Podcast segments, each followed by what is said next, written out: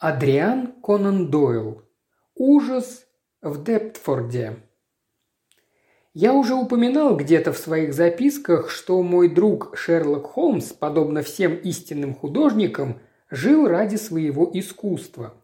За исключением дела герцога Холдернесского в рассказе «Случаи в интернате», я не могу припомнить случая, чтобы он требовал значительного вознаграждения за свою работу. Как бы ни был знатен или состоятелен его клиент, Шерлок Холмс никогда не брался за решение проблемы, если она не возбуждала в нем живого интереса.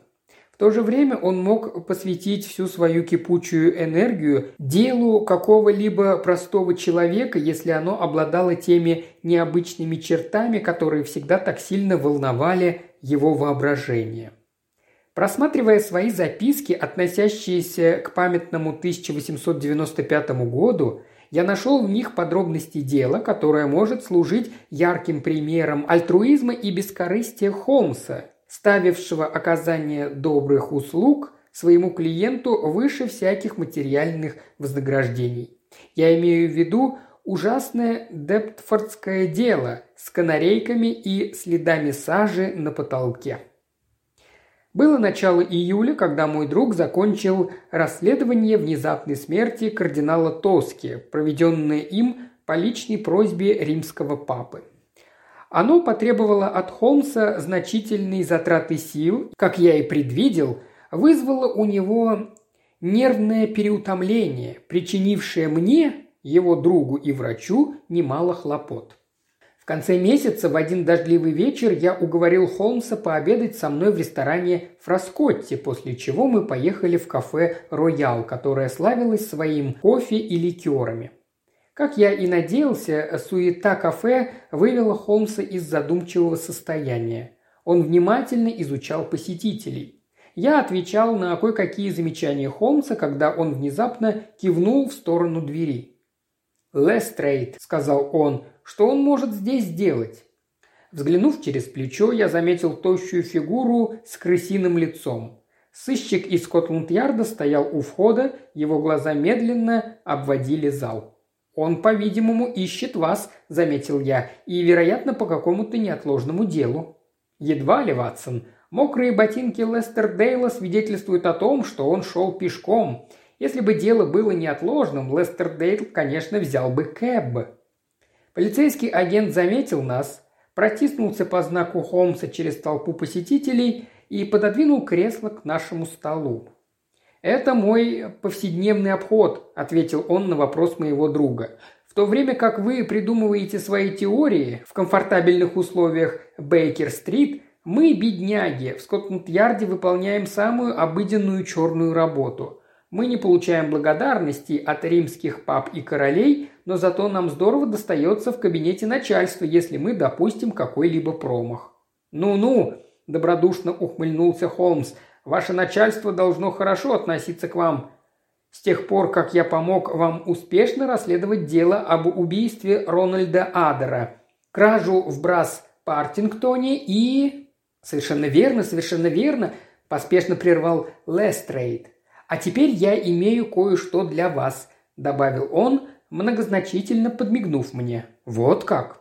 Правда, молодая женщина, которая боится призраков, скорее по части доктора Ватсона.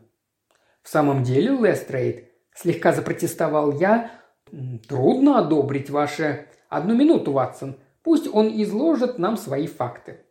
«Ну, мистер Холмс, эти факты достаточно абсурдны», – продолжал Лестрейд. И я бы не стал отнимать у вас время, если бы мне не было известно, что вы уже не раз совершали добрые дела и что ваш совет может удержать молодую женщину от безрассудных поступков. Ну вот, положение таково. По пути в Дептфорд вдоль берега Темзы находятся самые ужасные ист-эндские трущобы Лондона, но среди них вы можете найти несколько прекрасных старых домов. В одном из этих полуразрушенных особняков – уже давно проживала семья Уилсонов. Я предполагаю, что вначале они занимались торговлей фарфором, а когда она пришла в упадок, Уилсоны забросили это занятие, но остались жить в старом доме. Их семья состояла из Горацио Уилсона, его жены, сына и дочери, а также младшего брата Горацио, Тиболда, который поселился у них после возвращения из-за границы. Около трех лет назад тело Горацио Уилсона было найдено в реке. Так как он слыл горьким пьяницей, то все решили, что Уилсон в состоянии опьянения поскользнулся в тумане и упал в воду. Год спустя его жена, страдавшая пороком сердца, умерла от внезапного приступа. Нам стало известно это после тщательного исследования, произведенного врачом, а также показаний констебля и ночного сторожа одной из барж Темзы. «Что же это были за показания?» – вставил Холмс. Ну, были разные слухи о каких-то странных звуках, которые как будто исходили из старого дома Уилсонов. Но так как на берегу Темзы бывают ночные туманы, то люди, вероятно, были введены в заблуждение и неправильно определили направление этих звуков. Констебль описал их как ужасные вопли, от которых в его жилах похолодела кровь. Если бы этот полицейский был в моем отряде, то я дал бы ему здоровую нахлобучку, чтобы впредь с губ блюстителя закона никогда не слетали такие слова. А в какое время это было? В 10 часов вечера, как раз в час смерти старой леди. Это, конечно, просто совпадение, так как нет никаких сомнений, что она умерла от сердечного приступа. Пожалуйста, дальше. Лестрейд заглянул в записную книжку и продолжал. В ночь на 17 мая прошлого года дочь Уилсона вместе со служанкой пошла в клуб смотреть картины волшебного фонаря. Вернувшись, она нашла своего брата Финнеса Уилсона мертвым в кресле. Он унаследовал от своей матери слабое сердце и бессонницу. На этот раз не было слухов о криках и воплях, но ввиду необычайного выражения лица умершего Местный доктор пригласил полицейского врача помочь провести обследование. Причиной смерти был сердечный припадок, и врач подтвердил, что он может иногда вызывать искажение черт лица, придающие им выражение сильного ужаса. «Совершенно верно», – подтвердил я. Так вот, Дженнет, дочь Уилсона, была так расстроена происшедшим, что, по словам дяди, она решила продать немедленно имущество и уехать за границу – продолжал Лестрейд. «Ну, а что насчет дяди? Тиболт его имя, не так ли? Я полагаю, завтра утром он будет у вас. Он уже навестил меня в Скотланд-Ярде в надежде, что полиция сможет успокоить испуганную племянницу и убедить ее принять разумное решение. Так как у нас есть более важные дела, чем утешать истеричных молодых женщин, то я посоветовал Уилсону обратиться к вам». «Вот как!» Ну, вполне понятно, что он должен испытывать чувство сожаления при потере этого дома. Это не сожаление, мистер Холмс. Уилсон, кажется, искренне привязан к своей племяннице и заботится только о ее будущем. Лестрейд сделал паузу и усмехнулся. Он не очень светский человек, этот Тиболт, и хотя я на своем веку встречал много странных профессий, он превзошел всех. Он дрессирует канареек. Это не такая уж редкая профессия. Вы так считаете?» В манере Лестрейда появилось вызывающее самодовольство. Он поднялся и потянулся за шляпой. «Вполне очевидно, что вы не страдаете от бессонницы, мистер Холмс», – сказал он. «Иначе вы бы знали, что птицы, которых дрессирует Тиболт Уилсон, несколько отличаются от обычных канареек». «Что имел в виду этот парень?» – спросил я, в то время как сыщик – направлялся к выходу. «Просто он знает что-то, что нам еще неизвестно», – сухо ответил Холмс. «Так как догадки обычно бесполезны и лишь вводят аналитический ум в заблуждение, давайте подождем до завтра. Я могу сказать одно, что у меня нет склонности тратить свое время на это дело». Мой друг не был особенно огорчен, когда на следующее утро посетитель не явился – но вернувшись домой от пациента, которому я был спешно вызван вскоре после завтрака, я застал в приемной мужчину средних лет в очках. Когда посетитель поднялся, я заметил, что он был очень худощав, и что его лицо, носящее отпечаток учености и аскетизма, было покрыто сетью многочисленных морщин и имело тусклый пергаментно-желтый оттенок, что, несомненно, свидетельствовало о длительным пребыванием под тропическим солнцем. «Ну, Ватсон, вы прибыли как раз вовремя», – сказал Холмс. «Это мистер Тиболт Уилсон, о котором говорил нам Лестрейд в прошлый вечер». Наш посетитель тепло пожал мне руку. «Ваше имя, конечно, хорошо известно мне, доктор Ватсон», – воскликнул он. «Мы все должны быть благодарны вам за то, что вы познакомили мир с гением Шерлока Холмса. Он извинит меня, конечно. Вы же, будучи врачом, хорошо сведущим в нервных болезнях, несомненно, окажете полезное влияние на мою несчастную племянницу». Холмс смиренно выдержал мой укоризненный взгляд. «Ватсон», – сказал он, – «я обещал мистеру Уилсону сопровождать его в Дептфорд, потому что молодая леди, кажется, решила покинуть завтра дом. Но я должен повторить, мистер Уилсон, что я не вижу, каким образом мое присутствие сможет помочь вам. Вы чересчур скромны, мистер Холмс. Когда я обратился в полицию, я надеялся, что там смогут убедить Дженнет в том, что как бы ни были ужасны потери в нашей семье за последние три года, причины их, тем не менее, вполне естественны, и что для нее нет никаких оснований покидать родной дом. У меня создалось впечатление, добавил он с усмешкой, что инспектор был несколько огорчен тем, что я так охотно согласился с его предложением воспользоваться вашей помощью. «Я, конечно, припомню это Лестрейду», – ответил сухо Холмс, поднимаясь с кресла. «Ну а теперь, Ватсон, может быть, вы попросите миссис Хадсон вызвать экипаж, и во время нашей поездки в Детфорд мистер Уилсон сможет разъяснить нам некоторые неясные моменты». Просторные улицы Вест-Энда сменились большими торговыми домами, по которым мчались стопотом и стуком ломовые лошади. Эти дороги, в свою очередь, перешли, наконец, в лабиринт грязных улиц, которые, следуя вдоль изгибов реки, становились все более и более жалкими по мере того, как мы приближались к скоплению водоемов и темных зловонных закоулков, которые некогда были колыбелью морской торговли и богатства империи. Я заметил, что Холмс был скучен и апатичен, и, чтобы расшевелить его, решил вызвать нашего клиента на разговор. «Я слышал, что вы специалист по части канареек», – заметил я. Глаза Тиболда Уилсона за сильными очками загорелись огнем энтузиазма. Просто исследователь, сэр, но с тридцатью годами практических изысканий», – воскликнул он. «Неужели вы также? Ах нет, какая жалость!»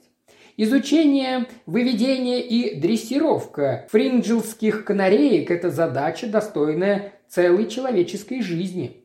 Вы, конечно, не придерживаетесь тех невежественных взглядов, доктор Ватсон, которые так распространены на этот счет даже в самых просвещенных кругах. Когда я излагал в британском орнитологическом обществе о скрещивании канареек с Мадейры и Канарских островов, я был буквально ошеломлен примитивностью вопросов, которые мне задавали. Инспектор Лестрейд намекнул на некоторые особенности вашей дрессировки этих маленьких певцов. «Певцов, сэр?» Вот Дрозд – это певец. Фринджелская же канарейка обладает самым совершенным в природе слухом и необычайной способностью к звукоподражанию, которая может быть развита и использована для выгоды и поучения человеческого рода. Но инспектор был прав, продолжал он более спокойно, в том, что я дрессирую моих птиц в определенном направлении. Я выучил их петь ночью при искусственном свете – «Вот как? Это довольно странные условия». «Я считаю, что это доброе дело, ведь мои птицы э, выдрессированы для пользы тех, кто страдает от бессонницы, и у меня есть клиенты во всех уголках страны. Мелодичное пение помогает приятно провести время в течение долгой бессонной ночи, а погасив лампу, вы прекращаете концерт». «Мне кажется, что Лестрейд был прав», – заметил я. «У вас на самом деле необычная профессия». Во время нашего разговора Холмс лениво поднял тяжелую трость нашего клиента и начал рассматривать ее с некоторым интересом. «Мне думается, что вы возвратились в Англию около трех лет тому назад», – заметил он. «Да». «С Кубы, не так ли?» Тиболт Уилсон вздрогнул, и на мгновение, мне кажется, я заметил что-то вроде настороженности в том быстром взгляде, какой он бросил на Холмса. «Это так», – сказал он, – «но как вы узнали?» Ваша трость вырезана из той породы черного дерева, которая растет только на Кубе. Нельзя ошибиться при взгляде на этот зеленоватый оттенок и исключительно блестящую полировку. Но трость могла быть куплена в Лондоне после моего возвращения, скажем, из Африки. Нет, она принадлежала вам в течение нескольких лет. Холмс поднес трость к окну экипажа и наклонил ее так, что дневной свет упал на ручку. «Вы можете заметить», – продолжал он, – «что здесь есть легкие, но правильной формы царапины, которые нарушили полировку ручки с левой стороны. Как раз там, где кольцо безымянного пальца левой руки соприкасается с поверхностью. Черное дерево – одно из самых твердых пород дерева, и требуется значительное время, чтобы причинить ему такой износ. Кольцо же на пальце, очевидно, сделано из металла более твердого, чем золото. Отсюда я делаю такой вывод, мистер Уилсон, что вы левша и носите серебряное кольцо на безымянном пальце левой руки. Боже мой, как это просто! А я-то подумал, что вы узнали это каким-то более тонким способом. Действительно, я был занят а, в сахарном промысле на Кубе, и по возвращении оттуда я привез с собой мою трость. Но вот мы уже у нашего дома, и если вы сможете успокоить мою запуганную племянницу столь же быстро, как вы проследили мое прошлое, я буду вашим должником, мистер Шерлок Холмс». Выйдя из экипажа, мы оказались в переулке с жалкими неряшливыми домами, спускавшимися под уклон к реке. Желтая дымка тумана уже поднималась от берега вверх по переулку. Перед нами тянулась высокая стена из осыпавшегося кирпича. Через железные ворота мы разглядели довольно внушительный особняк, расположенный в саду. «Старый дом знавал лучшие дни», – сказал наш спутник, когда мы прошли через ворота и последовали за ним по садовой дорожке. Он был построен в тот самый год, когда Петр Великий посетил Скелс-Корт. Из верхних окон дома можно разглядеть запущенный парк этого владения. Окружающая обстановка обычно редко производит на меня впечатление, но надо признаться, что я ощутил чувство некоторой подавленности при виде той грустной картины, которая предстала перед нами. Дом, хотя и имел величественный вид и внушительные размеры, был обращен к нам стеной, штукатурка которой была покрыта пятнами, а местами отпала, обнаружив древнюю кирпичную кладку. Спутанная масса плюща, покрывавшая одну стену, простирала свои длинные усики через остроконечную крышу и обвивалась вокруг дымовой трубы. Заросший сад являл собой картину полного запустения, а окружающий воздух был насыщен сырым затхлым запахом реки. Тиблт Уилсон провел нас через маленький зал в комфортабельно обставленную гостиную. Молодая женщина с каштановыми волосами и веснушчатым лицом, разбиравшая за письменным столом какие-то бумаги, вскочила при нашем появлении. «Это мистер Холмс и доктор Ватсон», – объявил Тиболт Уилсон. «А это моя племянница Дженнет, чьи интересы вы собрались защищать, несмотря на ее неразумное поведение». Молодая леди смело взглянула на нас, но мне удалось заметить легкое дрожание и подергивание ее губ, что говорило о сильном волнении. «Завтра я уезжаю, дядя!» – воскликнула она. «И что бы ни сказали эти джентльмены, это не изменит моего решения. Здесь только печаль и страх, и больше всего страх». «Страх чего?» – спросил я. Она провела рукой по глазам. «Я не могу объяснить. Мне действуют на нервы тени и странные неясные звуки». «Вы унаследовали и деньги, и имущество, Джейнет», – сказал мистер Уилсон серьезно. «Неужели из-за каких-то теней вы готовы покинуть дом ваших предков? Будьте же благоразумны». «Мы здесь как раз для того, чтобы помочь вам, леди», – сказал Холмс с необычной мягкостью в голосе. «Постарайтесь же успокоиться. В жизни мы так часто вредим собственным интересам принимая опрометчивые решения. Вы смеетесь над женской интуицией, сэр? Ни в коем случае, ведь часто она является для нас путеводной нитью. Вы можете уехать или остаться, как сочтете нужным, но поскольку мы здесь, может быть, вы покажете нам свой дом и несколько отвлечетесь от своих переживаний?» «Превосходное предложение!» – весело воскликнул Тиболт Уилсон. «Идемте, Дженнет, и мы вскоре избавим вас от загадочных звуков и теней». Наша маленькая процессия переходила из одной комнаты в другую. «Теперь я провожу вас в спальне», – сказала мисс Уилсон, когда мы, наконец, остановились перед лестницей. «Нет ли подвалов в этом старинном доме?» «Есть здесь один подвал, мистер Холмс, но он мало используется, если не считать, что там хранятся дрова и какие-то дядины ящики. Вот сюда, пожалуйста». Мы оказались в мрачном каменном помещении. Около одной стены был сложен штабель дров, а в дальнем углу стояла пузатая голландская печь с железной трубой, идущей по потолку. Через застекленную дверь, которая открывалась в сад, тусклый свет падал на пол, выложенный каменными плитами.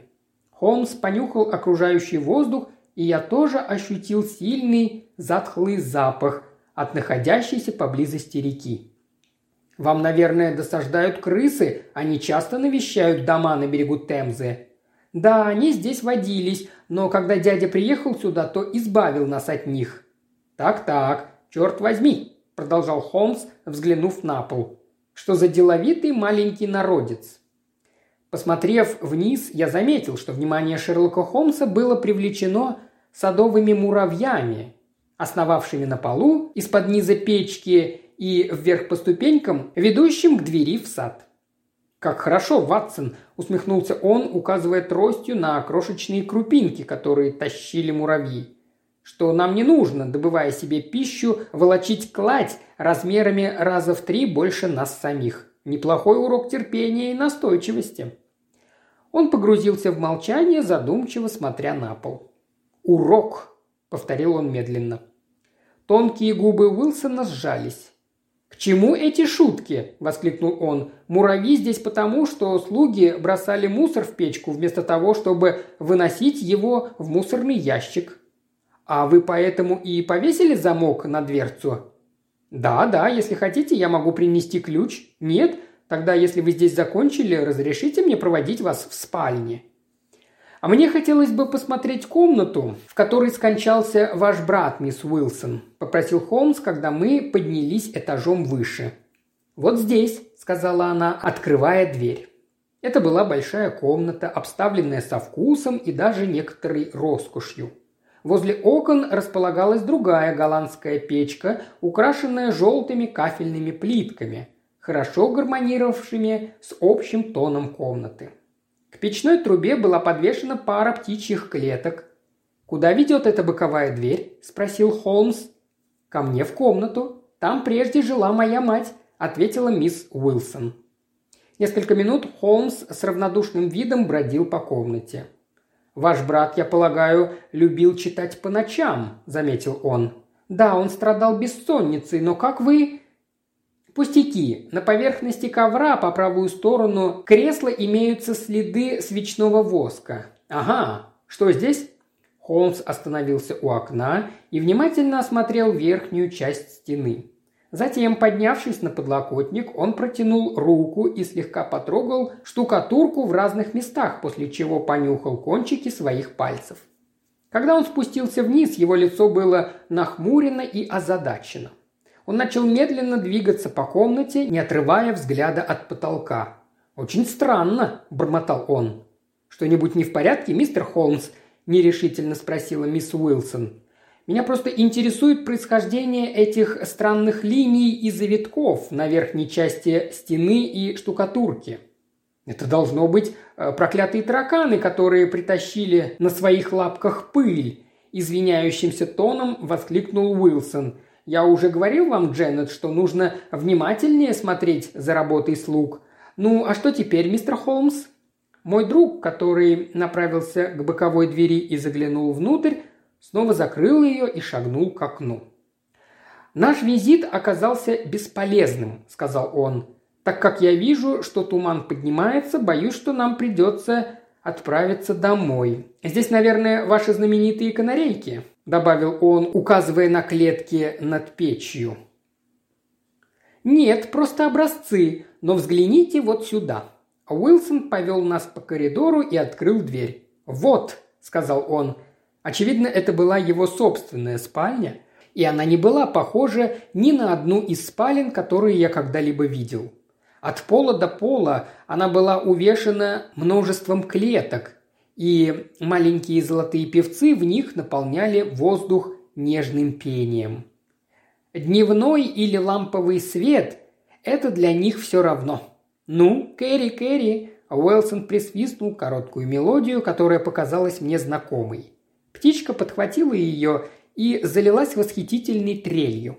«Это песнь жаворонка!» – воскликнул я. «Совершенно верно. Как я говорил уже раньше, фринджелская канарейка при соответствующей дрессировке может превосходно имитировать звуки. «Я должен признаться, что не могу разобрать эту мелодию», – заметил я, когда одна из птичек разразилась низким, всенарастающим свистом. Мистер Уилсон поспешно набросил полотенце на клетку. «Это песенка тропической ночной птицы», – коротко отрезал он. «И так как я предпочитаю, чтобы мои птички днем пели дневные песенки, придется наказать Пеперина, оставив его в темноте». «Меня удивляет, что вы в спальне предпочитаете печи открытый камин», – заметил Холмс. «Ведь это может вызвать сильный сквозняк». «Я не замечал этого. Боже мой, туман в самом деле усиливается. Я боюсь, мистер Холмс, что вам предстоит довольно неприятное путешествие». «Да, нам пора отправляться». Когда мы спустились по лестнице и задержались в зале, в то время как Уилсон пошел за нашими шляпами, Холмс наклонился к молодой хозяйке. «А «Мне бы хотелось напомнить вам, мисс Уилсон, о том, что я сказал раньше о женской интуиции», – спокойно заметил он. «Бывают случаи, когда правду легче ощутить, чем увидеть глазами. Доброй ночи». Мгновением позже мы ощупью пробирались по садовой дорожке к ожидавшему нас экипажу, свет которого тускло пробивался через густеющий туман. Мой друг был погружен в свои мысли, пока мы мчались в западном направлении через грязные улицы, убожество которых стало еще заметнее при ярком свете газовых фонарей, горевших около многочисленных трактиров.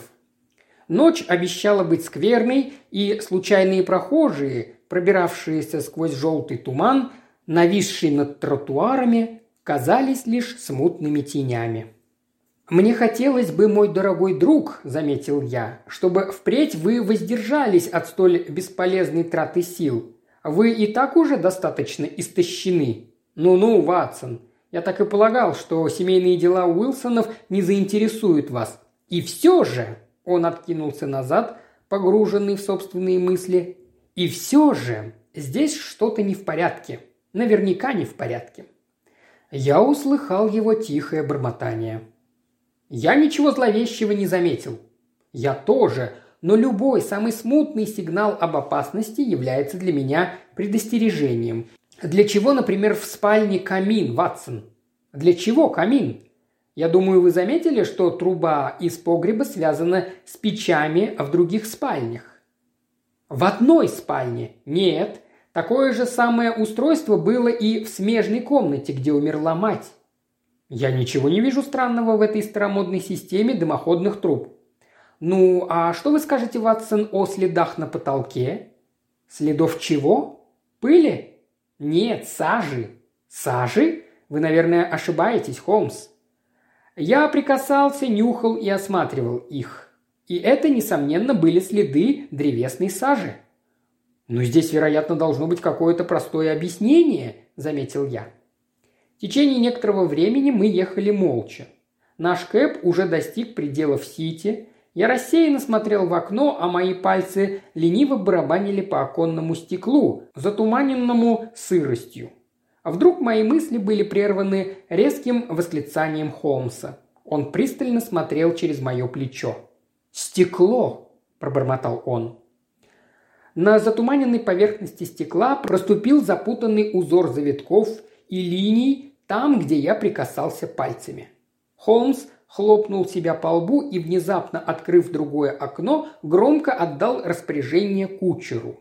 Экипаж резко повернул в обратную сторону. Кучер стегнул плетью лошадь, и мы помчались в сгущающийся мрак. «Ах, Ватсон, Ватсон, ведь это же правда, что никто так не слеп, как тот, кто не хочет видеть», – произнес с горечью Холмс, откидываясь назад в свой угол. Все факты были налицо. Они смотрели мне прямо в глаза, и все-таки логика подвела меня. Какие же факты?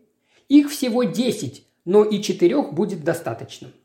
Здесь человек с Кубы, который не только дрессирует канареек совершенно необычным образом, но и знаком с пением тропических ночных птиц. Кроме того, он имеет в своей спальне камин. Здесь что-то нечисто, Ватсон. Стоп, кучер, стоп. В это время мы проезжали перекресток двух оживленных улиц, где над газовым фонарем мерцали золотистые шары ломбарда. Холмс выпрыгнул из кэба, спустя несколько минут возвратился назад, и мы продолжили наше путешествие. «Какое счастье, что мы еще в Сити!» – усмехнулся он, «ибо я думаю, что едва ли в ломбардах Ист-Энда можно найти клюшки для гольфа». «О небеса!» – начал я и сразу замолк, взглянув на тяжелую клюшку, которую Холмс бросил мне в руки. Первые смутные тени чего-то неопределенного и зловещего возникли в моем сознании. «У нас в запасе еще много времени», – воскликнул Холмс, глядя на часы. «Неплохо бы зайти закусить первый попавшийся трактир». Часы на церкви святого Николаса пробили десять, когда мы снова очутились в саду Уилсонов, пропитанном затхлым запахом сырости. Сквозь туман еле пробивался слабый свет из верхних окон, который нарушал мрачную темноту дома. «Это комната мисс Уилсон», – заметил Холмс. «Будем надеяться, что горсть песка, брошенная в окно, разбудит ее, не потревожив остальных обитателей дома». Мгновением позже до нас донесся скрип открывающегося окна. «Кто там?» – спросил дрожащий голос. «Это Шерлок Холмс», – ответил тихо мой друг. «Я должен немедленно поговорить с вами, мисс Уилсон». Есть ли здесь боковая дверь? Вон там в стене, слева от вас. Но что случилось? Пожалуйста, спуститесь побыстрее вниз. Ни слова вашему дяде». Мы прокрались вдоль стены и достигли двери в тот момент, когда она отворилась, чтобы выпустить молодую хозяйку. Она была в халате, а ее волосы в беспорядке падали на плечи. Мисс Уилсон испуганно смотрела на нас при свете свечи, которую она держала в трясущейся руке, а тени плясали и дрожали на стене позади нее. «Что это значит, мистер Холмс?» – спросила она, задыхаясь от волнения. «Все будет хорошо, если вы выполните мои указания», – спокойно ответил мой друг. «Где ваш дядя?» «Он у себя в комнате». «Ну вот и хорошо. Мы с доктором Ватсоном займем вашу комнату, а вы тем временем перейдете в комнату покойного брата. «Если вы дорожите своей жизнью», – добавил он, – «ни в коем случае не покидайте комнату». «Вы пугаете меня», – с дрожью в голосе прошептала она. «Можете быть уверены, что мы позаботимся о вас. А теперь, прежде чем вы уйдете, мне хотелось бы кое о чем спросить вас. Заходил ли к вам дядя сегодня вечером?» «Да, он принес с собой пеперина и посадил его вместе с другими птицами в клетку в моей комнате. Он при этом сказал, что так как это моя последняя ночь в доме, он сделал все возможное, чтобы мне не было скучно одной. Так, совершенно верно. Ваша последняя ночь. Скажите мне, мисс Уилсон, вы страдаете той же болезнью, от которой умерли ваши мать и брат? Болезнью сердца? Да, к сожалению. Ну хорошо. Теперь мы проводим вас наверх, где вы пройдете в смежную комнату. Идемте, Ватсон. При свете свечи мы бесшумно поднялись на второй этаж и прошли в спальню, которую раньше осматривал Холмс. Пока наша хозяйка в смежной комнате собирала свои вещи, Холмс приподнял край полотна, которое теперь прикрывало две птичьи клетки, и вгляделся в ее спящих крошечных обитателей. «Поистине зло, которое может совершить человек, не имеет пределов», – сказал он, и я заметил, что его лицо стало очень суровым. Когда мисс Уилсон возвратилась, мы с Холмсом, убедившись, что она надежно устроилась на ночь, прошли в ее небольшую, уютно обставленную комнатку. Освещалась она массивной серебряной лампой. Прямо над кафельной голландской печью висела клетка с тремя канарейками, которые при нашем приближении мгновенно перестали петь и вздернули свои маленькие золотые головки – я думаю, Ватсон, что недурно было бы и отдохнуть немного. – прошептал Холмс, когда мы опустились в кресло. «Будьте добры, погасите свет». Но мой друг, если здесь действительно существует какая-то опасность, то оставаться в темноте было бы просто сумасшествием, запротестовал я. В темноте нам не грозит никакая опасность. Не лучше ли вам со мной быть более откровенным, довольно резко сказал я. Вы дали мне понять, что эти птицы предназначены для какой-то недоброй цели. Но что же это за опасность, которая существует только при свете лампы? У меня есть свои соображения на этот счет, Ватсон – и лучше нам подождать и увидеть самим. Мне хотелось бы, однако, обратить ваше внимание на откидную заслонку дымовой трубы в верхней части печи. Это, мне кажется, вполне обычное устройство. Конечно, но разве вам не кажется странным, что дымоход железной печки имеет легкую жестяную заслонку? «Боже мой, Холмс!» – воскликнул я, когда неожиданная догадка осенила меня – вы хотите сказать, что этот Уилсон использовал трубы, соединяющие печь в подвале с печью в спальне, для распространения по ним какого-то смертельного яда, чтобы отделаться от родственников и завладеть их собственностью? И именно поэтому он устроил камин в своей собственной спальне вместо печки. Мне думается, что это именно так. Ну, вы недалеки от истины, Ватсон. Хотя я полагаю, что мистер Тиболт более хитроумен, чем вы считаете. Он обладает двумя качествами, необходимыми преступнику для успешного выполнения его планов. Это богатое воображение и безжалостность. Ну а теперь, пожалуйста, погасите свет, и мы немножко отдохнем. Если я правильно истолковал проблему, стоящую перед нами, то нам придется многое испытать, прежде чем мы дождемся рассвета. Я откинулся на спинку кресла, утешая себя мыслью, что после случая с полковником Себастьяном Мараном из рассказа «Приключения в пустом доме» в моем кармане всегда находится револьвер. Тщетно я пытался найти какое-либо объяснение тому предупреждению, которое я получил от Холмса. Вскоре, однако, усталость овладела мной. Мысли мои становились все более и более беспорядочными и смутными, пока, наконец, я не задремал. Меня разбудило легкое прикосновение к руке. Лампа была снова зажжена, и мой друг наклонился надо мной, отбрасывая длинную темную тень на потолок. «Сожалею, что потревожил вас, Ватсон», – прошептал он, – «но долг обязывает». «В чем дело, Холмс?» «Сидите спокойно и слушайте. Пиперина поет». Я долго буду помнить томительные часы нашего бодрствования. Холмс наклонил абажур лампы так, что свет падал на противоположную стену, в которой было окно, и рядом с ним большая кафельная печь, над которой висела птичья клетка.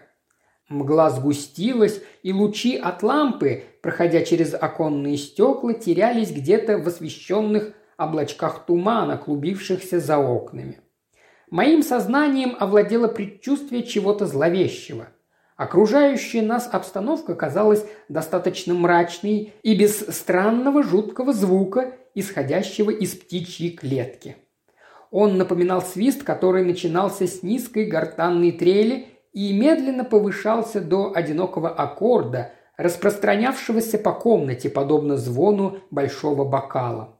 Этот звук, повторяясь, оказывал такое гипнотическое действие, что казалось все окружающее куда-то незаметно исчезает, а мое воображение выходит за пределы затуманенных окон в темные пышные глубины каких-то экзотических джунглей. Я потерял всякое представление о времени, и только тишина, наступившая после внезапного прекращения птичьего пения, снова возвратила меня в реальный мир. Я бросил взгляд через комнату, и в тот же миг мое сердце бешено заколотилось в груди, и затем, казалось, совершенно перестало биться. Заслонка печи медленно поднималась.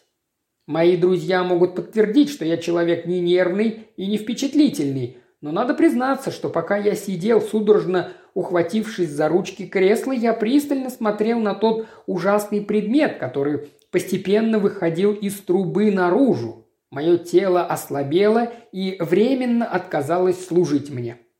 Крышка откинулась на пару дюймов, и через образовавшуюся щель стала выползать и карабкаться масса длинных извивающихся щупалец.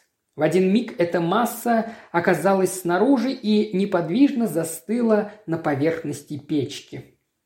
Я всегда с ужасом смотрел на пауков Южной Америки, питающихся птицами, но они оказались совершенно ничтожными по сравнению с тем отвратительным существом, которое глядело сейчас на нас через комнату, залитую светом лампы. По своим размерам оно превосходило большую тарелку. Его твердое, гладкое, желтое тело было окружено поднимающимися кверху щупальцами, создававшими ужасное впечатление, будто гигантское насекомое приготовилось к прыжку. На нем не было ни волоска, за исключением жесткой щетины вокруг сочлений ног, а над большими блестящими ядовитыми челюстями сияли зловещим красным переливчатым светом глаза, похожие на бусинки. «Не шевелитесь, Ватсон», – прошептал Холмс, и в его голосе послышались нотки ужаса, коих я раньше никогда не замечал. Звук голоса пробудил чудовище – Одним молниеносным прыжком оно перескочило с печки на крышку птичьей клетки и, достигнув стены, понеслось с жужжанием вокруг комнаты и по потолку с той лихорадочной быстротой, что глаза едва успевали следить за ним. Холмс бросился вперед, как одержимый. «Уничтожить его! Уничтожить! Хрипло кричал он, нанося клюшкой удар за ударом по пятнистой масти, мчавшейся по стенам. Пыль от поврежденной штукатурки наполнила воздух. Стол с грохотом упал, когда я бросился на пол, а громадный паук прыжком перемахнул через комнату и очутился в угловой нише. Холмс перепрыгнул через меня, размахивая своей дубинкой. «Оставайтесь на месте!» – закричал он. И в то время, как в комнате еще звенел его голос, звук тяжелых ударов был прерван отвратительным хлюпающим звуком. На мгновение чудовище повисло на стене и затем медленно сползло на пол. Там оно оставалось лежать, напоминая месиво избитых яиц, все еще судорожно подергивая своими членистыми конечностями. «Благодарите Бога, что оно не задело вас при прыжке», – произнес я, задыхаясь, и поднялся на ноги. Холмс не ответил, и, взглянув наверх, я увидел в зеркале на стене отражение его бледного и напряженного лица. «Боюсь, что теперь ваша очередь, Ватсон», – сказал он хладнокровно. «Там еще один». Я резко обернулся, чтобы увидеть картину, которую буду помнить до конца своей жизни – Холмс стоял совершенно неподвижно в двух футах от печки, а из нее выползал другой чудовищный паук, отвратительное тело которого дрожало, готовясь к прыжку. Я инстинктивно почувствовал, что любое движение только ускорит прыжок страшилища, и поэтому, осторожно вытащив пистолет из кармана, выстрелил в упор. Сквозь пороховой дым я увидел, как чудовище сжалось и затем, медленно опрокинувшись, упало через открытую дверцу в печь. Тело паука скользило вниз по трубе, вызывая дребезжащий звук, который вскоре замер в отдалении. «Он упал вниз в трубу!» – закричал я, чувствуя, что мои руки трясутся от только что пережитого волнения. «У вас все в порядке, Холмс?» Он взглянул на меня и в его глазах был заметен какой-то необычный блеск. «Благодарю вас, мой друг», – сказал он спокойно. «Если бы я пошевельнулся тогда...» «Но что это?» Внизу хлопнула дверь, и мгновением позже мы услышали топот ног по усыпанной гравием дорожке. «За ним!» – закричал Холмс, бросившись к двери. «Ваш выстрел предупредил его, что игра окончена. Мы не должны упустить его». Но судьба решила иначе. Хотя мы стремглав спустились вниз по лестнице и помчались в тумане, Уилсон имел преимущество перед нами, так как он выбежал раньше нас, да и местность была ему знакома лучше. В течение некоторого времени мы следовали за ним, прислушиваясь к еле слышному топоту его ног по пустынным переулкам по направлению к реке, пока, наконец, эти звуки не замерли вдалеке. «Это нехорошо, Ватсон. Мы дали ему убежать», – произнес, задыхаясь Холмс. «Вот где пригодилась бы полиция. Но послушайте, ведь это был крик, не так ли?» «Мне кажется, что я тоже что-то слышал». «Ну, бесполезно продолжать дальнейшие поиски в тумане. Давайте вернемся и утешим нашу бедную хозяйку, уверив ее в том, что пришел конец всем ее треволнениям». «Какие это были ужасные чудовища, Холмс!» – воскликнул я, когда мы возвращались домой. «И совершенно неизвестного вида!» «Мне кажется, что вы не правы, Ватсон», – заметил он. «Это был галиадосский паук, ужас кубинских лесов. То, что он нигде больше не водится, это большое счастье для остального мира. Чудовище это ведет ночной образ жизни и, насколько мне известно, обладает силой достаточной, чтобы переломить одним ударом своих челюстей хребет небольшого животного или птицы. Вы, конечно, помните, что Дженнет как-то упоминала, что после возвращения дяди в доме исчезли крысы. Несомненно, что Уилсон привез с собой пауков, продолжал он, и у него возникла мысль научить канареек подражать пению кубинских ночных птиц, которыми питается галиадосский паук.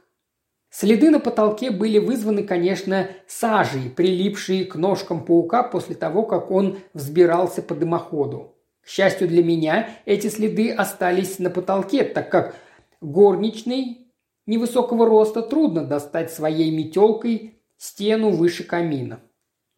Я не нахожу никакого оправдания моей прискорбной медлительности, ибо факты с самого начала были перед моими глазами – а все дело оказалось элементарным по своему содержанию. И все же надо отдать должное Тиболду Уилсону за его почти дьявольскую хитрость. Как только эти страшилища были помещены в печь подвала, ему оставалось лишь провести две обычные дымоходные трубы, сообщающиеся со спальнями наверху.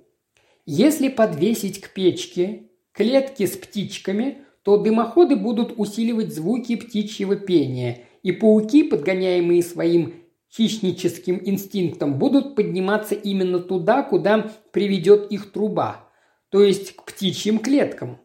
Придумав, очевидно, какие-то средства для заманивания пауков обратно в гнезда, Уилсон решил, что это вполне надежный и безопасный способ избавиться от тех, кто стоит между ним и богатством. «Значит, укус этих пауков смертелен?» – спросил я. А для человека со слабым здоровьем, вероятно, так.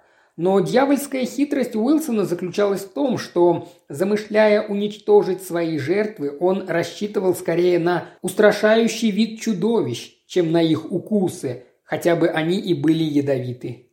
Ужасное зрелище приносило бедным людям смерть так же верно, как пуля, прошедшая сквозь сердце. Однако я не могу понять, Холмс, почему Уилсон обратился в Скотланд-Ярд? Потому что это был человек с железными нервами. Его племянница интуитивно чувствовала грозящую ей опасность. Уилсон, узнав, что она непреклонна в своем намерении уехать, замыслил убить ее немедленно и тем же самым способом. Кто бы посмел заподозрить его в убийстве? Разве он не обращался за помощью в Скотланд-Ярд и к самому Шерлоку Холмсу? Все бы подумали, что девушка умерла от сердечного приступа, подобно другим родственникам, и ее дядя явился бы предметом всеобщего соболезнования. Вспомните висячий звонок на печной дверце в подвале, и вы восхититесь железными нервами этого человека, предложившего с готовностью принести ключ от замка. Безусловно, это был трюк, так как, конечно, Уилсон всегда бы мог сделать вид, что он потерял ключ. Я предпочитаю не думать о том, что оказалось бы перед нами, если бы мы все же настояли и открыли этот замок. А о Тибалде больше ничего не было слышно. На некоторые догадки и предположения, однако, наводит тот факт, что через несколько дней из Темзы извлекли тело человека, лицо которого было изуродовано до неузнаваемости, вероятно, винтом парохода.